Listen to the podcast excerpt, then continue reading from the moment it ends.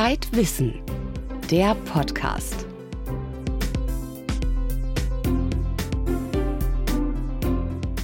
Herzlich willkommen beim Zeitwissen Podcast, heute mit folgenden Themen. Wenn Tiere alt werden, ja, was ist dann eigentlich? Das Fell geht aus, Zähne brechen ab, alte Tiere können auch an Arthritis, Diabetes und sogar Krebs erkranken. Forscher beobachten schon lange, wie Tiere sich im Alter verändern und wie sich ihre Rolle in der Gemeinschaft wandelt.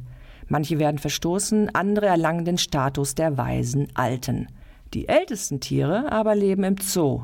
Wir haben im Hamburger Tierpark Hagenbeck einen 104-Jährigen und seinen Pfleger besucht. Weitere Themen. Hören wir das nicht alle immer mal wieder? Mach was aus dir, sei der du bist. Aber wie nur? Soll ich mich anpassen oder individuell durchs Leben gehen? Um solche Fragen dreht sich die Titelgeschichte unserer aktuellen Ausgabe von Zeitwissen. Der Autor des Textes, Christian Schüle, verrät uns im Gespräch, wie wir aus diesem Dilemma der Persönlichkeitsfindung herauskommen. Hätten Sie Lust zum Mars zu fliegen?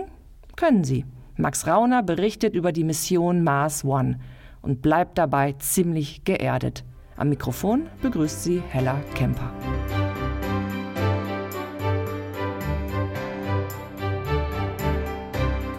Wir Menschen werden immer älter und ganze Branchen sorgen sich um uns, damit wir trotz müder Knochen, kaputter Knie und schwacher Herzen halbwegs in Würde altern. Aber wie ist das eigentlich im Tierreich? Was passiert, wenn Tiere alt werden? Unsere Autorin Kerstin Döring hat alte Affen, Schildkröten und Kängurus im Hamburger Tierpark Hagenbeck besucht und mit deren Pflegern gesprochen. Nicht nur über Zahnausfall und arthritische Giraffengelenke. Einmal genießen. 104 Jahre alt. Das älteste Tier in Hamburgs Tierpark Hagenbeck kann sich vor Falten kaum retten. Und es mag vor allem eins: Streicheleinheiten. Das hat sich angefühlt wie so Falten und Schuppen. Die haben eine ganz weiche Kehle. Besucher scharen sich um die 250 Kilo Schildkröte und kraulen sie an Hals und Beinen. Zwar lebt Leopold am Saurierteich zwischen Urtierskulpturen, uralt ist er aber längst nicht, sagt Pfleger Klaus Klausen. Da kann er nochmal 104 Jahre oben drauflegen, wenn das weiterhin so gut läuft. Er ist fit und man merkt so im Frühling, wenn sie das erste Mal rauskommen, hat er Frühlingsgefühle, dann fängt er gleich hier an, mit den Frauen rumzumachen. Über 100 und das scheinbar ohne Beschwerden, bis auf ein wenig weißen Pilzbefall am Panzer. Nicht jedes Zootier kommt mit dem Alter so gut zurecht, sagt Tierärztin Adriane Prahl. Zusammen mit einem Kollegen betreut sie die fast 2000 Tiere im Park. So die häufigsten Gebrechen, gerade wenn die Tiere älter werden, das sind Rückenschmerzen, Arthrose, so die typischen Sachen, die man kennt, auch bei, bei alten Menschen dass die Tiere nicht mehr so gut gucken können. Nierenkrankheiten bei Katzen sind relativ häufig und Zahnprobleme nehmen im Alter auch zu, dass die einfach abgenutzt sind irgendwann. Die haben also nicht jetzt ihre Pillenbox dabei, aber normalerweise hat die Natur die Tiere nicht ausgelegt, dass sie so alt werden. Sagt Pfleger Thomas Feierabend. Im Dauereinsatz für die Senioren im Zoo ist Tierärztin Prahl deshalb nicht. Nur sehr wenige Zootiere müssten regelmäßig mit Medikamenten behandelt werden. Bloß im Winter bekämen Tiere mit Arthrose häufiger etwas gegen die schmerzenden Gelenke. Operationen werden vermieden, wo es geht. Den meisten Alten helfe schon die Möglichkeit, sich für ein Mittagsschläfchen in die Box zurückzuziehen. Und viel Geduld der Pfleger. Ein Känguru hatten wir mal, das ist teilweise eingeschlafen beim Essen. Das weiß man dann, da wartet man dann ein bisschen länger und dann kommt er damit auch gut klar. Fast erinnern solche Szenen an ein Seniorenheim, findet auch Leopardenpfleger Kevin Somilo. Viele sagen ja immer noch Werte, aber nee, wir sind ja tatsächlich Pfleger und wir haben ja nicht viel weniger Verantwortung als ein Altenpfleger, sage ich mal jetzt. Ne? Und bei den Großkatzen ist es ja so ein bisschen so wie bei den Menschen auch, ne? wie bei den alten Leuten so. Die haben dann so ein paar Marotten, lassen sich eben stundenlang Zeit für alles ne? und dann kümmern wir uns auch mehr um die. Vor allem der Speiseplan wird angepasst, um alten Tieren das Kauen und Verdauen zu erleichtern. Statt Kotelett gibt es für Leopardenoper Lothar schieres Fleisch oder Gulasch. Die Kängurudame mit dem treffenden Namen Alte bekommt gekochte Kartoffeln. Und Orang-Utan-Oma Bella wird mit Schmelzflocken und Heilerde verwöhnt, weil sie nur noch drei Zähne hat. Ihre Lebenserwartung übertrifft sie damit mühelos. Zwar hat sie einen grauen Star und bewege sich manchmal wie ein Faultier, doch Pfleger Klausen bangt eher darum, dass ihr Körper noch zu gut funktionieren könnte. Also man sagt ungefähr 30, 35 in der Zootierhaltung, über 40 ist schon sehr alt, über 50 wie Bella ist extrem alt. Ich habe mal einen Rekord gehört von ungefähr 58, in Australien gab es das mal so fit wie sie jetzt ist, macht sie den Rekord hoffentlich. Die Frage ist, die alte Frau hat sogar noch einen Zyklus. Und dann ist die Frage, ob sie wirklich vielleicht die Pille kriegen sollte, damit sie nicht nochmal in dem hohen Alter nochmal ein Kind bekommt. Sexualität bis ins Rentenalter. Auch das scheint ein besonderer Luxus dieser tierischen Altersresidenz zu sein. Leopard Lothar kann sich glücklich schätzen, findet Pfleger Surmilo. Man hat hier seine Frau und eben keine Konkurrenz. Ne? In, in einer freien Wildbahn würde dann irgendwann äh, so ein junger Leopardenmann kommen, der würde sich dann eben die Frauen holen, die eigentlich für den Lothar bestimmt wären. Und da wäre es natürlich um ihn nicht mehr so gut gestellt. In freier Wildbahn würde Lothar vermutlich ohnehin bereits tot sein. Zu träge, zu langsam, zu schlechte Zähne. Jagderfolge würden ausbleiben und er wäre eine leichte Beute. Den meisten seiner alten Zoonachbarn ginge es genauso, sagt Tierärztin Prahl. Natürlich können die hier auch viel, viel älter werden als in freier Wildbahn, obwohl sie schon kleine Gebrechen haben oder wirklich schon nicht mehr so gut gucken können oder nicht mehr so gut laufen können. Einfach, weil sie hier ja keine Feinde haben. Sie kriegen jeden Tag das Essen hingelegt, also sie müssen nicht selber jagen. Rüstige Tiere im Rekordalter und immer mehr menschentypische Altersgebrechen in den Gehegen. Fast könnte man dem Tierpark Hagenbeck eine Art demografischen Wandel attestieren. Die Besucher scheint dies nicht zu stören, im Gegenteil. Ja, weil das auch so der Realität entspricht. Also es gibt halt alte und junge Tiere und ich finde es das schön, dass die da zusammen leben können und dass die Alten eben auch in Ruhe alt werden können. Man wird ja selber auch mit denen groß. Also ich persönlich bin auch mit denen groß geworden und dann ist das auch schön, wenn man die selber auch alt werden sieht. Nur bei der Sterbehilfe scheiden sich Mensch und Tier. Wenn die Zootiere sich quälen und ein Alter in Würde nicht mehr möglich ist, alarmieren die Pfleger den Tierarzt. Für Riesenschildkröte Leopold ist dieser Tag weit entfernt. Wahrscheinlich wird er viele Menschen, die ihn heute kraulen, überleben. Das war Kerstin Düring über alternde Zootiere in Hamburgs Seniorenresidenz Hagenbeck. Der demografische Wandel trifft auch Haustiere. Sie werden immer besser gepflegt, doch mit der Lebenserwartung wächst auch die Zahl der Alterserkrankungen. Was Haustierbesitzer darüber wissen sollten, erklärt unser Experte im aktuellen Zeitwissen Magazin.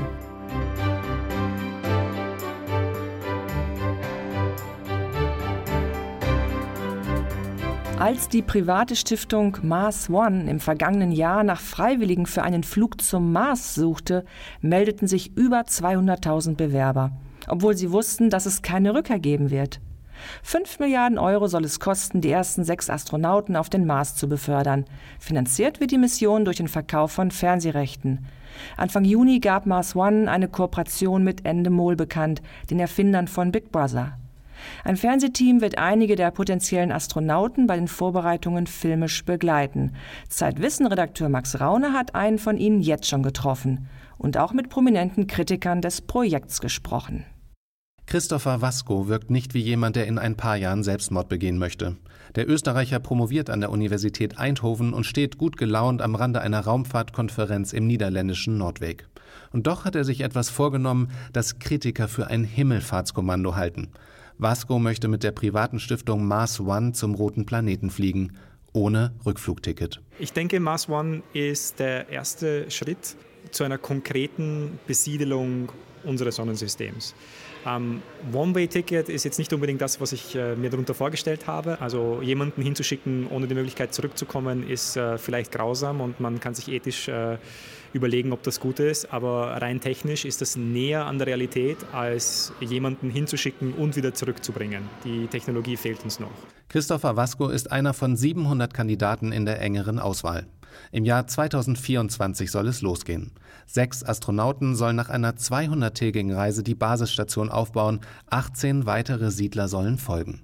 So jedenfalls stellt sich das der niederländische Raumfahrtexperte Arno Wilders vor. Er ist einer der beiden Gründer von Mars One. In unserer Mission lassen wir erstens ein paar Raumfähren ohne Menschen landen. Auf diese Weise testen wir den Eintritt in die Marsatmosphäre und die Landung, wie wir sie auch für die bemannte Raumfähre vorhaben. Zweitens brauchen wir eine Raumfähre, die Menschen von der Erde zum Mars bringt. Und wir brauchen ein Habitat an einem geeigneten Ort auf der Marsoberfläche. Außerdem brauchen wir einen Rover, der die Wohnmodule vom Landeplatz an den ausgewählten Ort transportieren kann. Alle diese Elemente zusammen machen unsere Mars-Mission aus. Es gibt sie noch nicht, aber man kann sie mit heute existierender Technologie entwickeln. Bevor die ersten Menschen den Mars betreten, sollen Baumaschinen mit einer eigenen Rakete zum Mars fliegen. Und diese Maschinen wird man auch brauchen, denn der Mars hat weder ein Magnetfeld noch eine dicke Atmosphäre, um gefährliche Strahlung abzuhalten. Die Astronauten sollen ihre Wohnmodule daher meterhoch mit Geröll abdecken und nur alle paar Tage ins Freie gehen. Kein Wunder, dass die staatlichen Raumfahrtbehörden dem Vorhaben äußerst kritisch gegenüberstehen. So wie Johann Dietrich Wörner, der Chef des Deutschen Zentrums für Luft- und Raumfahrt. Ich halte das Mars One-Projekt für ein Projekt, was man ausdrücklich ablehnen muss. Dort werden junge Leute, vielleicht auch ältere Leute, verführt zu einem Projekt, was aus meiner Sicht, aus, ethischen, äh, aus ethischer Sicht heraus abzulehnen ist. Denn wir haben keine Technologie, um im Falle, dass jemand dann erkrankt oder so etwas, äh, dort rettende Maßnahmen einzuleiten. Und das finde ich aus ethischen Gründen deshalb einfach äh, nicht akzeptabel. Die Lebenserwartung der ersten Marssiedler könnte 20 Jahre niedriger sein als die auf der Erde, schätzen Forscher. Andererseits spielt das wirklich eine Rolle, wenn man der erste Mensch auf dem Mars sein könnte? Und können die Teilnehmer nicht frei entscheiden, ob sie mitfliegen wollen oder nicht? Ein Privatunternehmen muss ethische Bedenken vielleicht nicht so ernst nehmen wie ein Staatskonzern. Mars One hat aber noch ein ganz anderes Problem, meint Chris Hatfield, der ehemalige Kommandeur der Internationalen Raumstation. Mars One wird niemals abheben. Es gibt keine Raumschiffe dafür. Es gibt keine Raumanzüge. Es gibt keine Landefähre und auch keine Behausungen. Das Ganze ist eher ein Gedankenexperiment. Aber für mich ist das Beeindruckendste, dass 200.000 Menschen sagen, sie würden ohne Rückflugoption zum Mars fliegen. Jeder, der mit Weltraumpolitik zu tun hat, sollte das anerkennen. Das ist ein Beleg für das große Interesse an der Exploration des Weltraums. Doch die staatlichen Raumfahrtbehörden stecken in einem Dilemma. Einerseits lehnen sie die hemdsärmlich geplante Mars One-Mission ab, andererseits fehlt ihnen das Geld für eine eigene Mission und eine Vision für die Zukunft der bemannten Raumfahrt. Wie geht es weiter, wenn die internationale Raumstation in ein paar Jahren eingemottet wird? Gut möglich, dass dann einige der Privatunternehmen bereit sind, das Geschäft mit den Astronauten zu übernehmen und die Raumstation gleich mit. Sie müssen ja nicht gleich zum Mars fliegen, vorher kommt noch der Mond. Das war Max Rauner über die Pläne der Stiftung Mars One. In der aktuellen Zeitwissenausgabe stellt er zusammen mit Niels Böing fünf Orte im Weltall vor, auf denen Menschen theoretisch eine kleine Kolonie aufbauen könnten. Das klingt wie Science Fiction, aber Ingenieure und Raumfahrtexperten haben sich über solche Szenarien schon erstaunlich konkrete Gedanken gemacht.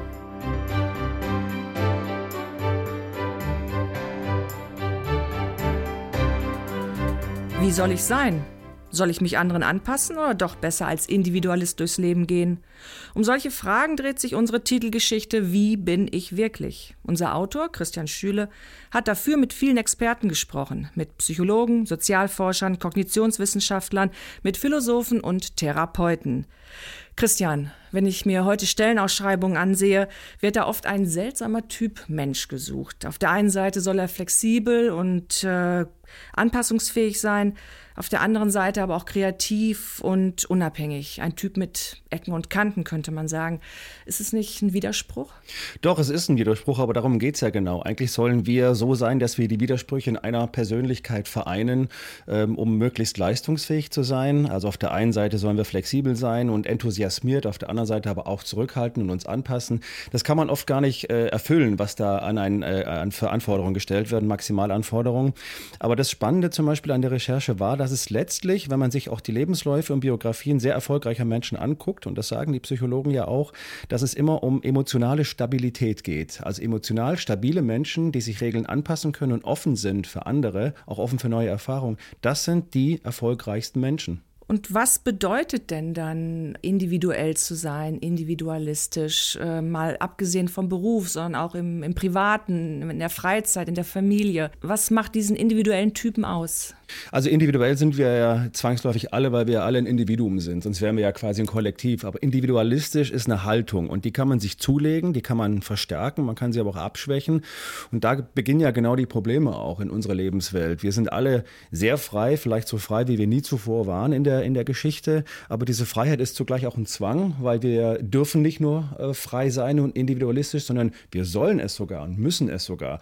Und aus diesem Zwang heraus, individualistisch sein zu müssen, entsteht wiederum eine Konformität, weil jeder ist irgendwie individualistisch und muss es sein, dass man ähm, die Nischen, die man früher zur Verfügung hatte, um sich sozusagen anders zu definieren, um anders zu sein, dass man die gar nicht mehr findet. Und das ist eine große, ähm, ein großes Problem für viele, weil sie dann äh, auch anfangen, so in den Exzess zu gehen gehen. Also dann färbt man sich die Haare, dann lackiert man sich die Fingernägel in aufregenden Farben und dann beginnen eigentlich ganz praktisch die Probleme, zum Beispiel mit dem Arbeitgeber, aber auch zu Hause in der Partnerschaft, wenn der Partner gar nicht begriffen hat, wie ich eigentlich wirklich bin.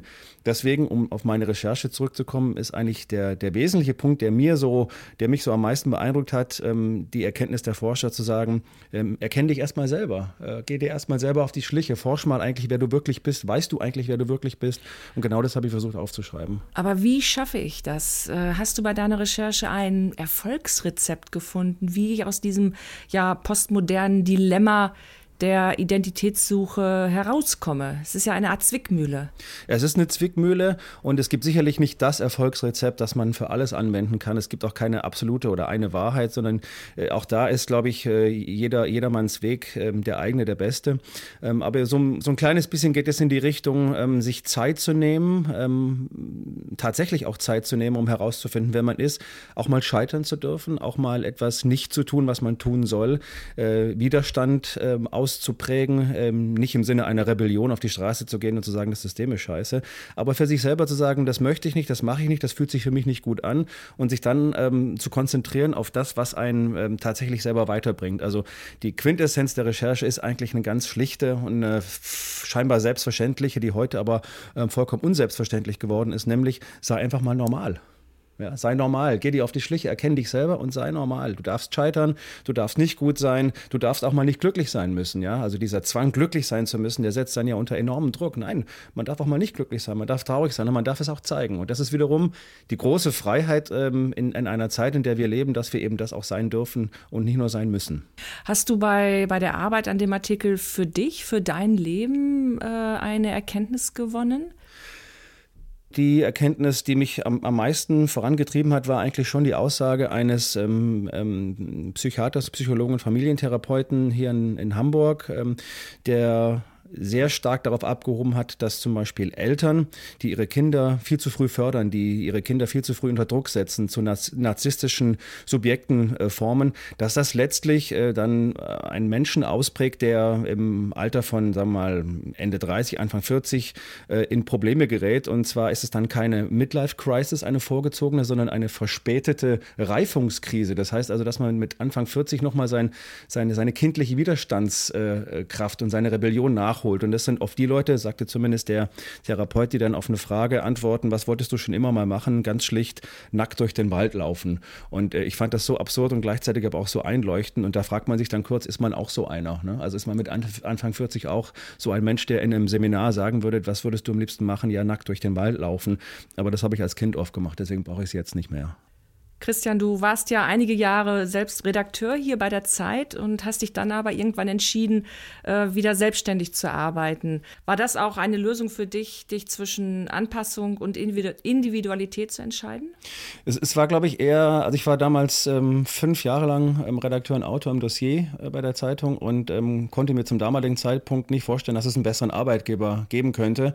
Äh, Gibt es auch bis heute nicht, würde ich sagen. Aber für mich war das eine ganz andere Frage und ähm, auch wenn das von außen außen etwas merkwürdig aussieht. Ich habe mich damals aktiv und bewusst freiwillig entschieden, ähm, aus der Redaktion rauszugehen, weil ich für mich festgestellt habe, ich habe einen anderen Rhythmus. Ich, ähm, ich arbeite zum Beispiel gerne nachts. Ich brauche dann morgens irgendwie Schlaf und kann nicht um 10 Uhr in der Redaktion sitzen und möchte frei sein und möchte vor allem mehr schreiben. Das war damals mein, mein Impuls und bin dann erfreulicherweise sehr weich aufgenommen worden, auch als Autor.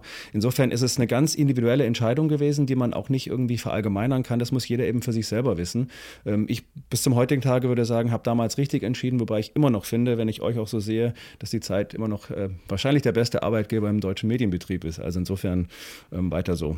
Ja, vielen Dank für das Gespräch und vielen Dank vor allen Dingen dafür, dass du dich jetzt die zehn Minuten nochmal den Zwängen ausgesetzt hast, die so ein Redaktionsalltag mit sich bringt. Gerne, jederzeit wieder. Das war der Podcast aus der Zeit Wissen Redaktion. Mehr zu den vorgestellten Themen erfahren Sie im aktuellen Heft. Außerdem können Sie dort lesen, wie die Zukunft der Meere aussieht und welche Medikamente heute schon Antibiotika ersetzen. Am Mikrofon verabschiedet sich Hella Kemper.